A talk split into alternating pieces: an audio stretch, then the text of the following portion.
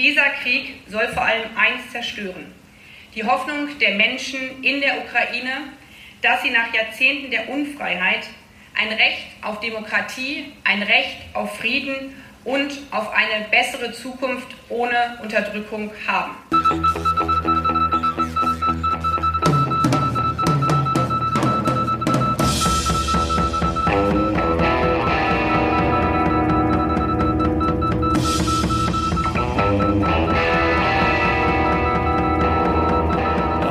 Vermischt sich ja. Wo hört denn die Geisteskrankheit auf und wo fängt die an? Und wenn jetzt Menschen entgegen allen Erkenntnissen äh, äh, weiter eine Verhaltensweise an den Tag legen, die uns ruiniert, und dann sehen sie, der Wald ist tot, oder äh, die Flut, die, die, Oma, die ist nach Rotterdam geschwemmt, mhm. und reagieren nicht. Da kann man auch ein psychiatrisches ja, Krankheitsbild äh, entwickeln.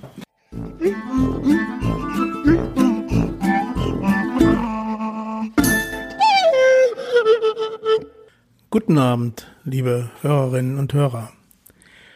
Zu Beginn des zweiten Teils des Gesprächs mit Lothar Gothe, was ich am 1. Februar geführt habe, wird euch vielleicht etwas überraschen, mein Hinweis darauf, wie meine ja, politische Sozialisation, meine politischen Anfänge äh, waren. Da habe ich ganz kurz noch was zu gesagt, weil es eine Begegnung eben auch mit, mit der sozialistischen Selbsthilfe Köln gibt. Und im weiteren Verlauf des Gesprächs wird dann Lothar Gothe über den SSK, also die Sozialistische Selbsthilfe Köln, sein Leben dort sprechen, über Menschen im SSK und über den, er nennt es den Ur-SSK, als wieder aktuelle Möglichkeit, den aktuellen Herausforderungen zu trotzen. Und dass er erst sehr spät erfahren hat, wie viel Angst, fast panische Angst, ja, die damals politischen Gegner vor dem SSK hatten.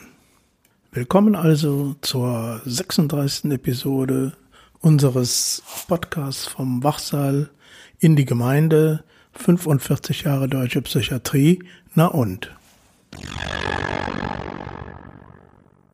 Das war 71 ah, ja. Mm, ja, eine, mm. 69 ist unser Verein Sozialpädagogische ja. Sondermaßnahmen gegründet. Eine kleine Geschichte dazu. Meine, meine politische Anfangszeit, da war ich noch sehr jung, 15 oder so, da habe ich in der Hydra, äh, ich sag dir möglicherweise ah, was. Ja, ich und zwar ist so ein, ja, das war auch so ein, so ein Österreich-Schweizer und wir hier halt in, in Aachen-Brand hatten wir da so die deutsche. Kommst du aus Aachen? Ja, ich komme aus Stolberg eigentlich. Mhm. Ne? Und äh, da äh, hatten wir dann, äh, da hatte ich dann Kontakt und die äh, haben ursprünglich so Heimleute einfach mhm. auch befreit in Basel. Die hatten da so ein Haus geerbt, ein bisschen, ne, und haben dann da auch immer so Aktionen gemacht, so vom, von einem Heim bis zu denen Fußspuren gemacht und aber die Polizei hat sich da nie eingemischt in der Form, die waren relativ gut da äh, in der Schweiz äh, drin. Ne? Nur darüber habe ich damals den SSK, will ich nur sagen, kennengelernt, aber noch als sozialpädagogische ja, ja. Sondermaßnahmen. Und äh, da waren die schon entsetzt, da die von meiner Organisation damals über die Anfänge da, das waren ja doch sehr, ja, viele so soziale Leute, Sozialarbeiter oder so, die waren halt, denen waren denen zu unpolitisch, sage ich jetzt mal, ne? Oder ich war ja noch relativ jung, aber konnte das irgendwie so nachvollziehen. Aber das waren so meine ersten Berührungspunkte bei mir flößt eher Respekt ein, ne? also weil das, das eine sehr ja, konsequente Betrachtung ja, ist. Ne? Aber ich habe das ja versucht, in den Zusammenhang des ganzen Lebens zu stellen. Mhm. Und das ist ja praktisch meine Lebensgeschichte und das ist das, was SSK von allen unterscheidet, weil wir haben ja zusammen gelebt, zusammen gearbeitet und da war ja nichts in diese äh, Teile aufgeteilt, in der ein Mensch hier sonst in der Gesellschaft lebt. Und das ist ja auch eigentlich wäre das das Zukunftsmodell Äh, und jetzt kommt das, dieses Ur-SSK, was wir ja nicht mehr gibt. Aber das kommt jetzt am Ende meines Lebens im Zusammenhang mit der Klimaerwärmung wieder als so eine Rettungsvision mhm. hervor. Oder als eine Möglichkeit. Ja, sein, ne? ja, da kommt eine Mail. Äh, oh, Lothar, ich habe dich im Internet gefunden. Ich war 75 am Salierring. Ne? Äh, äh, ich hieß sowieso äh, das waren die schönsten zwei Jahre meines Lebens. Boah, denke ich, die schönsten zwei Jahre meines Lebens. Ich hoffe, du hast mich nicht vergessen und SSK sind auch Personen. Ne? Ja, wir, ja, haben ja. wir haben die freigekämpft aus dem Heim. Ne? Mhm. Die Gitter abgesägt an dem Heim und so.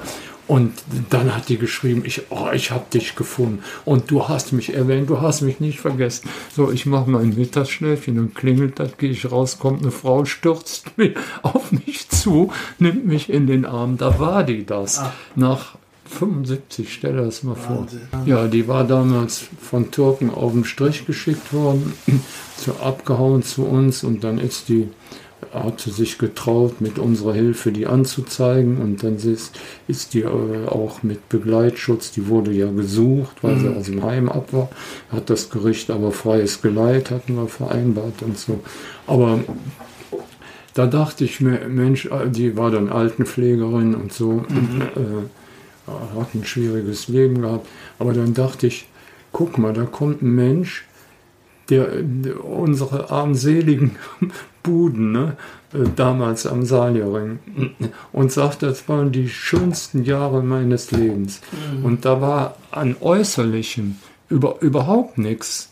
Der, der, an Konsum. Wir konnten uns gebrauchte Klamotten aus dem Lager und aus dem Kleiderlager nehmen.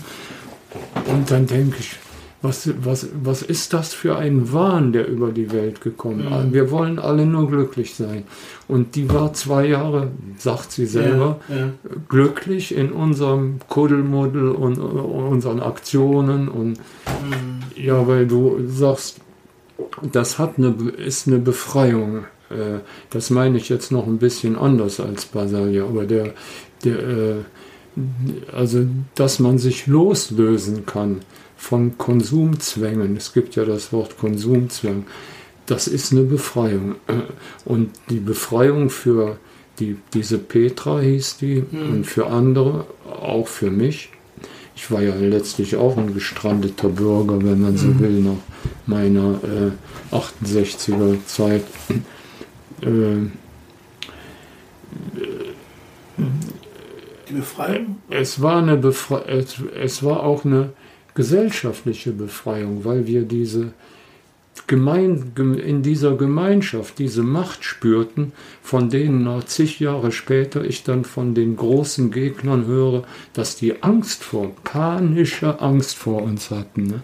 Und das zeigt, welche innere Kraft sowas haben kann. Und diese innere Kraft ist auch eine Kraft zur seelischen Gesundung. Mm. Und so, so, so habe ich das immer gesehen.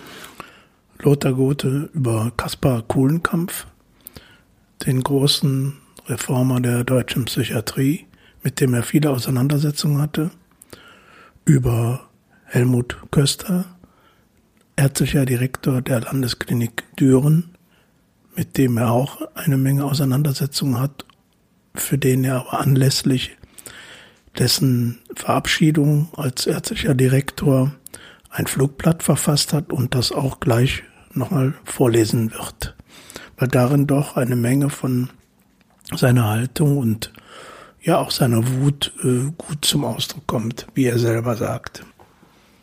Und über Dieter Fuchs, einer der Landesdirektoren des Landesverband Rheinland. Und dann habe ich ein Flugblatt verteilt mit einem Zitat von Kuhlenkampf.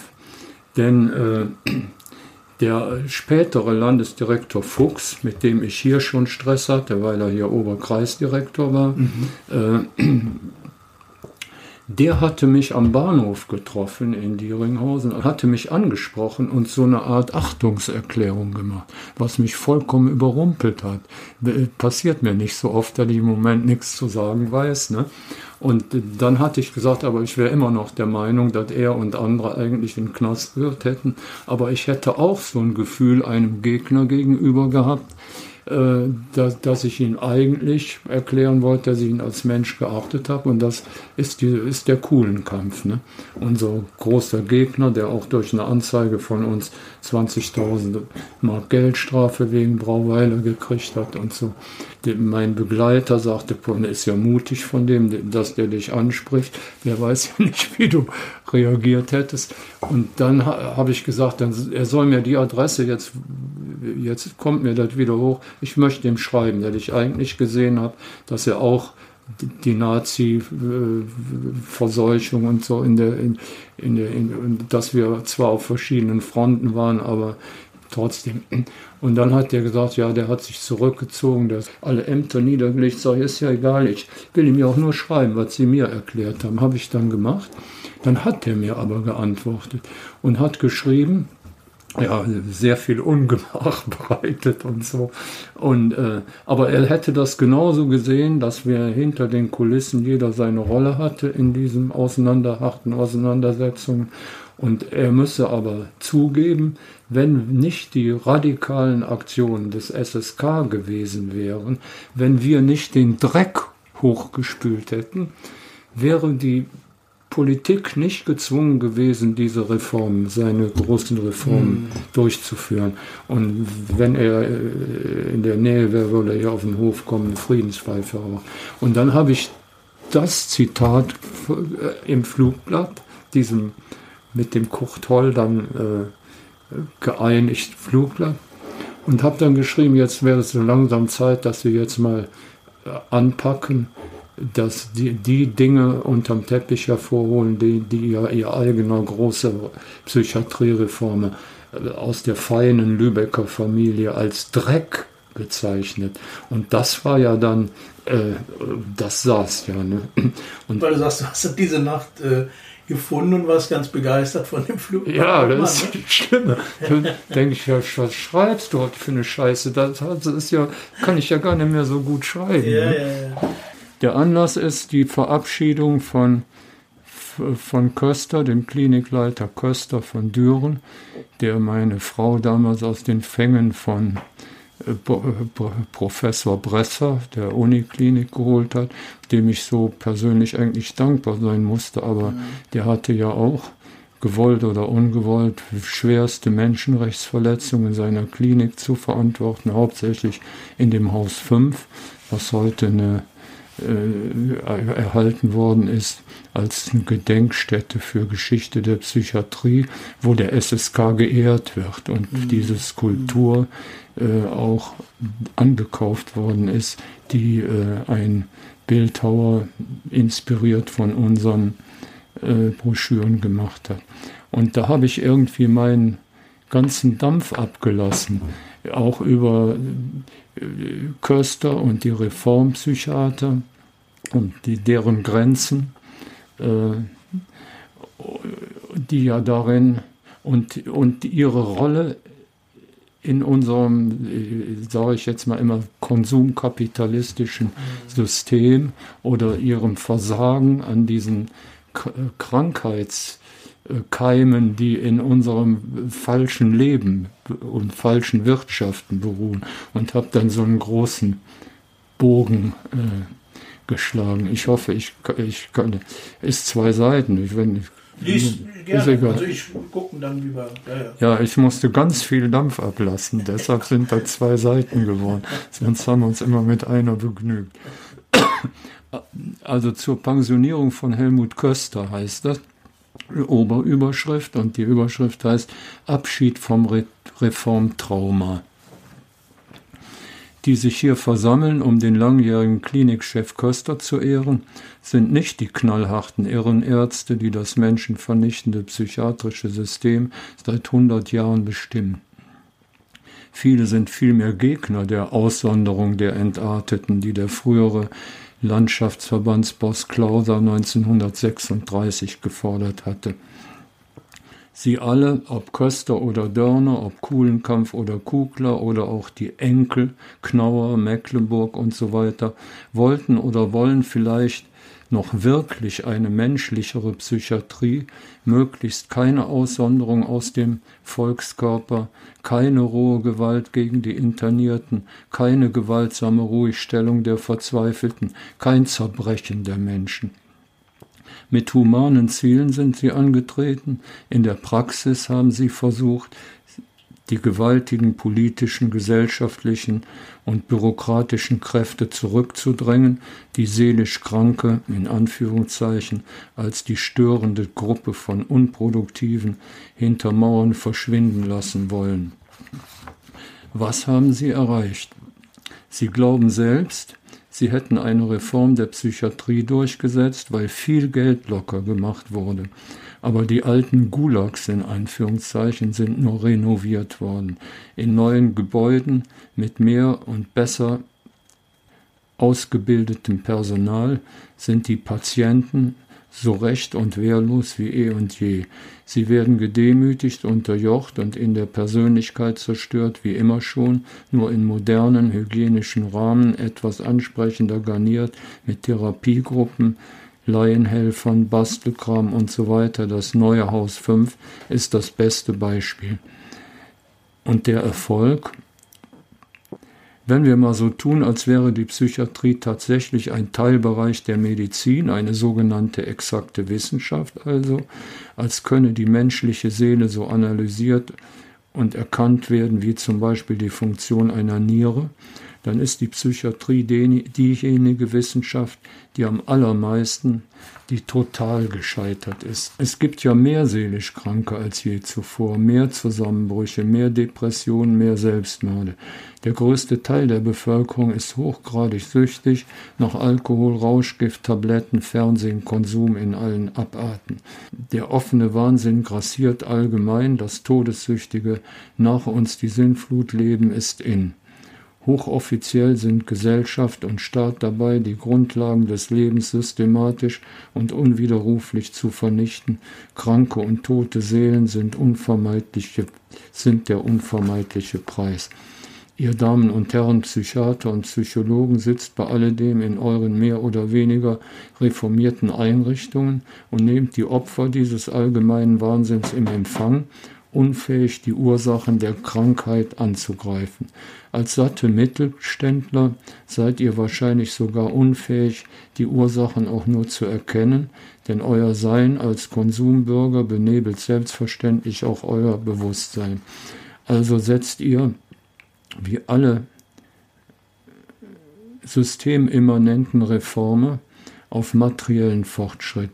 Die Chemie ist deshalb in Wahrheit eure einzige Lösung, in Anführungszeichen. Wie der industrielle Landwirt die Krankheiten seiner Monokulturpflanzen bekämpft, so bekämpft ihr die Krankheiten eurer Patienten, in Anführungszeichen, die ja auch in sozialer Monokultur gehalten werden. Eure psychiatrischen Zaubermittel kommen von denselben Giftmischern, von denselben Chemiefirmen, aus, denen, aus denselben Labors, die auch Insektizide, Pestizide und chemische Kampfstoffe herstellen. Es sind zum Teil sogar dieselben chemischen Verbindungen. Die hochgepriesene gemeindenahe Psychiatrie steht inzwischen ebenfalls längst unter dem Markenzeichen von Bayer, Höchst, Sanders und so weiter, sowie ja auch peinlicherweise dieser Abschiedskongress vom Haldol-Hersteller Janssen gesponsert wird. Die Idee der gemeindenahen Psychiatrie ist im Zusammenhang mit weiterentwickelten Depotspritzen längst pervertiert zu einer Ausweitung des Verteilersystems beim Drogenhandel auf Krankenschein. Ich bin nicht so ganz zimperlich, glaube ich. Schon sind Psychiater gar nicht mehr nötig, um Unglückliche und Bedrückte mit Psychopharmaka vollzustopfen, denn fast jeder Hausarzt verschreibt routinemäßig die dicksten Hämmer zumachen. Das ist das Prinzip eurer Chemotherapie. Zu sein das Prinzip des herrschenden Lebensstils. Wenn Fernsehen, Video, Kaufsucht, Autorasen, Saufen nicht mehr reichen, dann helft ihr mit euren Drogen weiter. So können wir alle ruhig gestellt die giftigen Müllberge, den sterbenden Wald, den strahlenden Tod der Atomkraftnutzung, die zunehmende Verseuchung von Boden, Wasser und Luft vergessen. So gesehen könnte man sagen, dass euer, Physik, dass euer psychiatrisches Menschenbild auf breiter Front gesiegt hat. Die genormte, stumpfe Durchschnittsseele in ständig gleichbleibendem Mittelmaß von Gefühlen und Empfindungen, vollendet abgestimmt auf, Bild, auf den Bildschirmarbeitsplatz und die flachen Freizeithobbys. Zu viel Freude und Begeisterung und zu viel Trauer wirken störend und unerwünscht. Ihr behandelt das als psychotische Euphorie oder Depression chemisch weg aber auch eure reformierte, moderne Behandlungstechnik mordet das Leben, sowie die Atomindustrie, die Chemiekonzerne, die industrielle Landwirtschaft sowie der Konsumwahn und seine mörderischen Folgen. Jetzt kommt ein Absatz mit der Überschrift Lügen macht krank. Das alles wisst ihr insgeheim ganz genau, man sieht es euren Gesichtern an, dass eure eigenen Seelen keineswegs gesünder und lebendiger sind als die der meisten. Im Gegenteil, es gibt wahrscheinlich noch viel mehr kaputte und viel mehr Zyniker unter euch als sonst üblich, denn ihr müsst ja noch zu alledem mit der Lebenslüge leben, ihr wüsstet etwas vom Leid der menschlichen Seele. Mit der Lüge, ihr könntet dieses Leid sogar behandeln und heilen wie der Hausarzt den Fußpilz. Also haltet, jetzt muss ich lachen. Also haltet eure Reden so geschwollen, wie ihr nur könnt bringt eure Vorträge so wissenschaftlich wie möglich, vergesst auch diesmal die stereotypen Selbstbezichtigungen nicht und seid vor allem peinlichst darum bemüht, den Kern des Problems nicht zu berühren, damit ihr nur über Patientengut und Krankheitsbilder zu reden braucht und nicht über euch selbst. Auch euer mühsam verdrängtes Trauma Brauweiler SSK erwähnt nur ja nicht diesen erschreckenden Riss im glänzenden Vorhang der Reformpsychiatrie, der für das verstörte Publikum plötzlich den Blick auf die alte Monsterfratze der Menschenvernichtung freigab. Bisschen arg, aber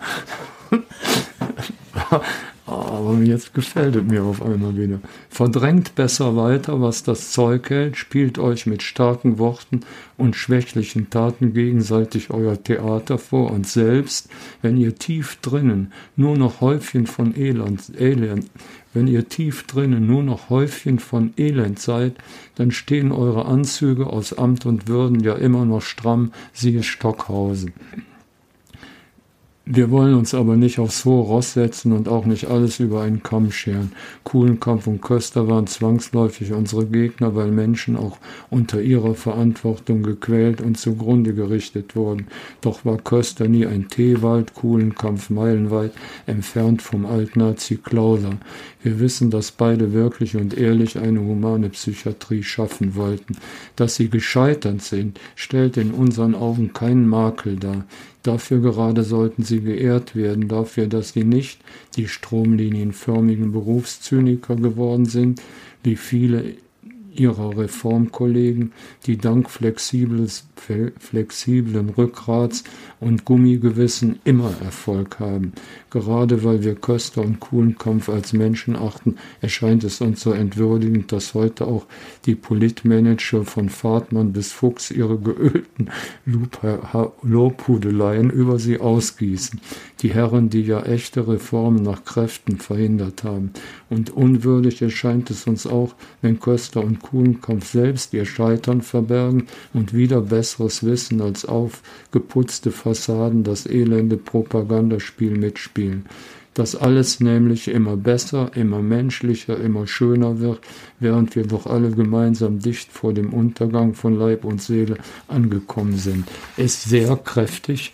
Kannst du das überhaupt vertragen in deinem Podcast? Also da ist diese ganze Wut, das ist die Wut über die vielen Menschen, aber auch die Wut über das Schicksal meiner Frau. Ne? Und weiter über Psychopharmaka. Es jetzt sehr, habe ich sehr rabiat ausgedrückt. Ich weiß, dass es nicht so einfach ist. Ich habe ja auch in meiner nächsten Nähe erleben müssen, dass Psychopharmaka auch im, jedenfalls in akuten Zuständen eine segensreiche Wirkung haben. Aber in diesem Zusammenhang musste ich das mal gesamtgesellschaftlich äh, draufkloppen. Ja, ja, aber du bist ja da, ich meine, es gibt ja auch heute eine massive Kritik an der, an der Pharma, äh, also an den ganzen Medikamenten-Sachen. Mhm. Und die auch mittlerweile von Dieter Woll, da will die Schulmedizin ja, ja, immer noch nichts von wissen, dass man so Medikamente ja mal einsetzen kann, ja, aber ja. bitteschön nur punktuell und dann auch wieder weg. Es sind keine Heilmittel. Genau, in dem es sind, es sind Unterstützungen und so. Mhm. Da, da gibt es ja durchaus auch Leute, die, ich hatte einen noch mal im Gespräch, der da auch sich sehr weit rausgehängt hat und auch äh, über die, die Todesfälle, die ja verschwiegen worden ja, sind ja. von den Pharmafirmen, ne? weil, die, weil die Studien da unter Dach und Fach gehalten wurde. Und also ich will nur sagen, so weit ist das ja nicht von, von, der, von, von heutiger Kritik mhm. oder so weg. Ne? So, die Sprache ist, ist eine andere. Aber das ist ja ich, eben meine. ja, ja, aber das finde ich ist auch in Ordnung und Lothar Gothe mit seiner nicht ganz einfachen Antwort auf meine Frage, ob denn die Menschenrechte, die UN-Behindertenrechtskonvention ein Hebel sein könnte, die heutige Psychiatrie auch wieder an Reformbedürftigkeit zu erinnern. Was könnte denn heute nochmal so ein Antrieb sein, auf die Psychiatrie sehr kritisch zu gucken? Ne? Das war zu unserer Zeit, sage ich mal, so die Skandalierung, wenn man mal so ein Schlagwort nimmt, aber ja auch eben durch, durch den SSK jetzt nicht nur hier in der Region, das hatte ja Auswirkungen auf die ganze Republik oder ja nicht nur so lokal. Äh, und da eben auch viele mutige Leute äh, brauchte, um, um eben auch konkret in die Konfrontation zu gehen, um eben sowas wie heute offenbar die, die, die damals Verantwortlichen auch irgendwie zugeben, das gehörte irgendwie zusammen. Also außen der, der, der Druck und, und innen dann die Reformwilligkeit. Kann man ja mal, kann man ja mal furchtbar finden, weil warum brauchen die Leute von außen? Aber ist so. Nur gibt es, würde, würde es heute sowas noch geben. Ne? Und ich habe in einem anderen Gespräch äh, das auch schon mal gefragt und äh, da sagte er, hm, hm, also das Einzige, was uns heute vielleicht noch mal unter Druck setzen kann in der Mainstream-Psychiatrie ist, sind die, die, die Menschenrechte. Deshalb komme ich nochmal drauf. Und zwar die gibt es ja diese UN-Behindertenrechtskonvention, mhm. die jetzt nochmal schon vor einigen Jahren, also schon 2006 oder so, verabschiedet und, und dann eben auch von einzelnen, ganz vielen Staaten übernommen wurde. Das wäre nochmal so ein Hebel, wo jeder Staat, der das da unterschrieben hat, muss eben seine Institution, eben auch die Psychiatrie, so gestalten, dass eben diese Menschenrechte, die da auch nochmal äh, also nochmal genauer aufgeschrieben sind in dieser UN-Konvention da. Ähm, das wäre so der Schlüssel oder der Hebel, um eben jetzt heute bestehende Verhältnisse, die immer eben noch nicht überhaupt, überhaupt nicht ideal sind in der Psychiatrie, da nochmal äh, mehr Druck reinzubringen. Meinst du, dass, ein, äh, dass das ein tatsächlichen Hebel sein könnte. Ich weiß nicht, inwieweit du darüber Bescheid weißt, über diese Behindertenrechtskonvention. Oder glaubst du, dass überhaupt noch von so einer Stelle aus auf so ein Psychiatriesystem auch genügend Druck erzeugt werden kann? Also ich bin fest davon überzeugt, diese, diese Lebensgefahr, in der wir den Planeten gebracht haben, der mit ungeheuer Zunahme von Menschenrechtsverletzungen verbunden ist. Wenn jetzt hier die Nazis wieder auftreten äh, und ganz offen äh, praktisch sagen, dass man solche wie mich, aber natürlich auch die überflüssigen, minderwertigen, die, die Spackos, Behinderten, und ist ja alles wieder, alles wieder auf der Liste, ne? dass man die beseitigen muss, dann sind wir dabei, und dass wir dahin treiben auf so einen Wohlstandsverteidigungsfaschismus, immer brutaler werden müssen, äh, das macht ja was mit uns und mit unseren Seelen. Also es macht die auf jeden Fall krank und diese verdrängte Gefahr, die wir dann nicht anpacken, die schwelt ja in jedem von uns als Krankheit, psychische Krankheit oder deshalb explodiert das auch und die können gar nicht so viel Therapeuten und so, die müssten ja zehnmal so viel haben und können es immer noch nicht bewältigen.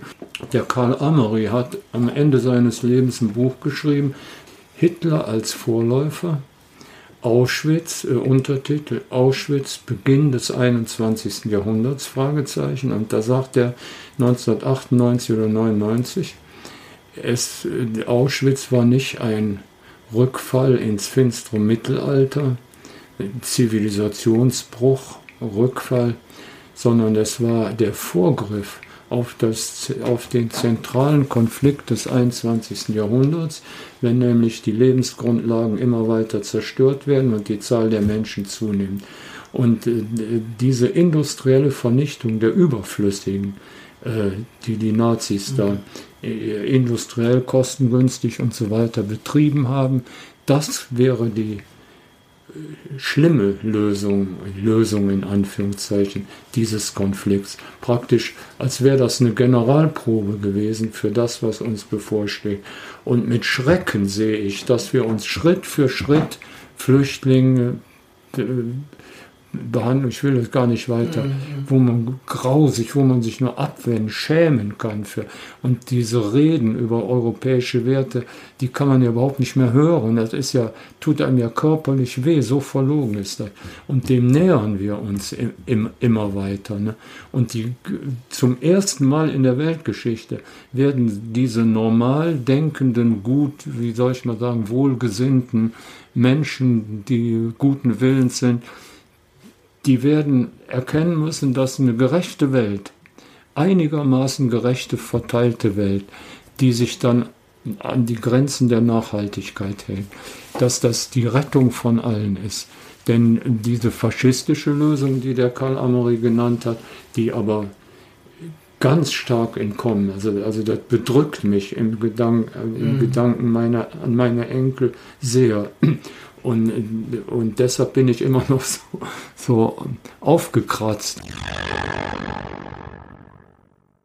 Dann ist dieses Heilmittel die eine menschliche, humane Gesellschaft. Und das wäre jetzt wahrscheinlich, wenn ich jetzt an die Klimakatastrophe und an unsere immer noch faschistische Ausbeutung von Untermenschen in der sogenannten Dritten Welt denke, äh, das, das wäre letztlich die Rettung der Welt, wenn wir uns darauf besinnen. Nee, ich finde zu weit. Zu nein, weit? ich finde das total spannend. Ich, äh, ich, gerade weil es diese Zusammenhänge oder die, dass du ja. diese zusammen diese gesellschaftlichen oder unser Planetenzusammenhang da nochmal ja. so, das, das finde ich super spannend und äh, ja auch notwendig. Ne? Ich meine, ich kam immer aus diesem ja, operativen Gedöns. Da hat man dann so kleine Fortschritte toll gefeiert, weil da jetzt wieder eine andere Behandlung, eine ja. und so. Ne? Das ist sozusagen eine völlig andere Welt, aber auf eine andere, dieselbe Welt, eine andere Betrachtung des, eines Problems, ne? finde ich so. Ja, ja, aber es ist ja dasselbe Problem. Das aber ist dasselbe Problem, genau. Und zum Schluss Lothar Gothe über seine Che Guevara Hofarena und seinen Lieblingssong. Musik hast du eben schon mal erwähnt hier mit, mit deiner eurer Bühne, aber ganz generell, wenn ich hier sage, hier ist Freie Republik Hüngringhausen, hier gelten andere Gesetze, äh, die, wir müssen nicht zur Bundeswehr, dafür herrscht aber Kinderarbeit und, und äh, machen dann uns lustig so immer mhm. mit Freie Republik. Und äh, es ist aber immer ein bisschen ernst. Ne? Ja. Ich erzähle die Geschichte natürlich mhm. immer so, mhm. dass ich hier oben auf der Wiese neben dem Garten stand und dann haben sich die Wolken aufgetan. Der heilige Che Guevara guckt runter. Ich habe ja nur einen heiligen Che Guevara noch als abgefallene Katholik und sagt, Genosse Gute, du Arschloch, guck dich mal um. Alle sitzen in Köln und Bonn im Loch. Du hast aber eine Arena. Ich habe eine Wiese, die ist wie eine Arena geformt. Ne? Und dann haben wir mit einem Musiker aus Köln, der hier hilft und so, ja, haben wir, wir hatten aus Käferbäumen Bretter schneiden lassen, haben eine Bühne gebaut. Dann haben wir letztes Jahr vier Konzerte gemacht, mhm. ne? Die, wo jeder auch drei Meter Abstand halten kann und äh, dann Gedichte und Literatur vorgetragen, äh, Leute. Ne? Und äh, das war so toll, dass Und dann waren das wunderbare Konzerte. Die einen haben die Gagen zurückgespendet, sagen, ach, das war so schön. Sie, diese Atmosphäre war so gut. Ne? Und das ist ja mit geringsten Mitteln, ne? mit Käferholzbrettern und eine Plane drüber mhm. und ja. aus Holzklötzen ein paar Bänke gemacht und so. Ne? Aus Hofprodukten äh, Essen hat der Stefan Essen gekocht und so. Und äh, das ist ein, da ist ein erfülltes Leben möglich mit materiell ganz geringen Aufwand. Hörst du Musik oder bestimmte hm. Musik? Ja, also natürlich Bob Dylan. Ähm, da habe ich auch mal mit in so einem Jugendclub Vortrag gehalten oder eine Diskussion gemacht über, ähm, also mache ich manchmal Reden hier beim Ostermarsch oder so. Mhm. Äh, das habe ich über Wohlstandsverteidigungsfaschismus und da habe ich ähm, Bob Dylan äh, singt Times They are Changing. Mm -hmm. Und das ist, als hätte der das für heute geschrieben. Dann, dann habe ich das ein bisschen frei, habe eine Übersetzung genommen aus meinem Bob Dylan Buch und habe das noch ein bisschen auf heute, die heutige Situation Du, du glaubst nicht, du denkst, das hätte der für heute. Der nimmt sich ja vor, die Leute, allgemein die Leute, und sagt, das Wasser steigt jetzt langsam ne, bis zum Hals und wenn ihr jetzt nicht schwimmen lernt, dann werdet ihr abstatten. Und dann kommen die Politiker dran und dann kommen die Medien dran und dann die Eltern, die Kinder sind out of command, sind außerhalb und wenn ihr euch nicht am Neuen beteiligen könnt, verpisst euch, habe ich dann geschrieben. Äh, und das ist wie das ist der Song für mich, der, den müsste man eigentlich dauernd spielen. Ne?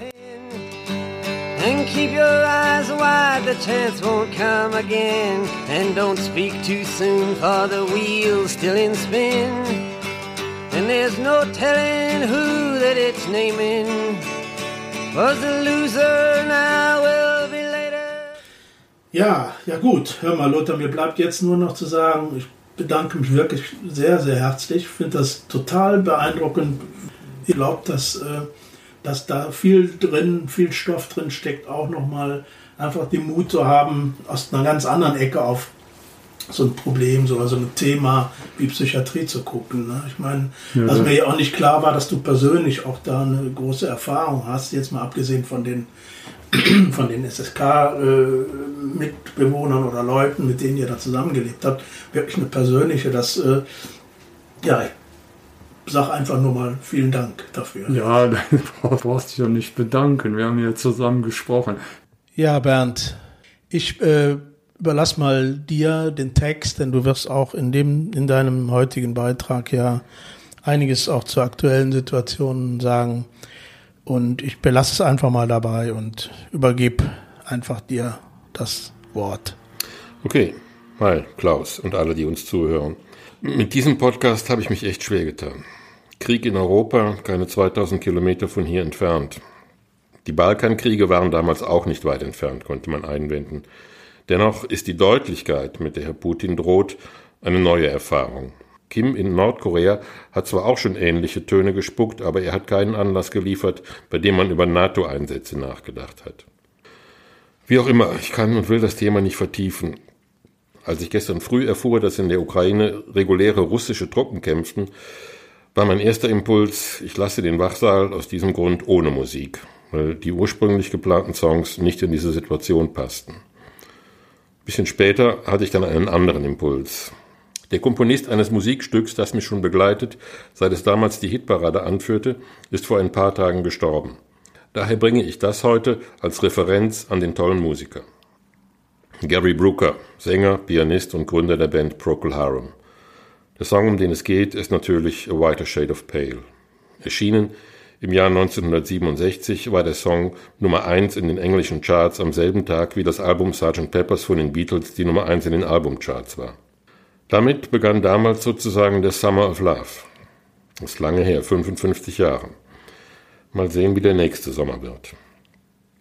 Der Text von The White Shade of Pale ist ein bisschen kryptisch oder vielleicht sogar surrealistisch, wenn man will.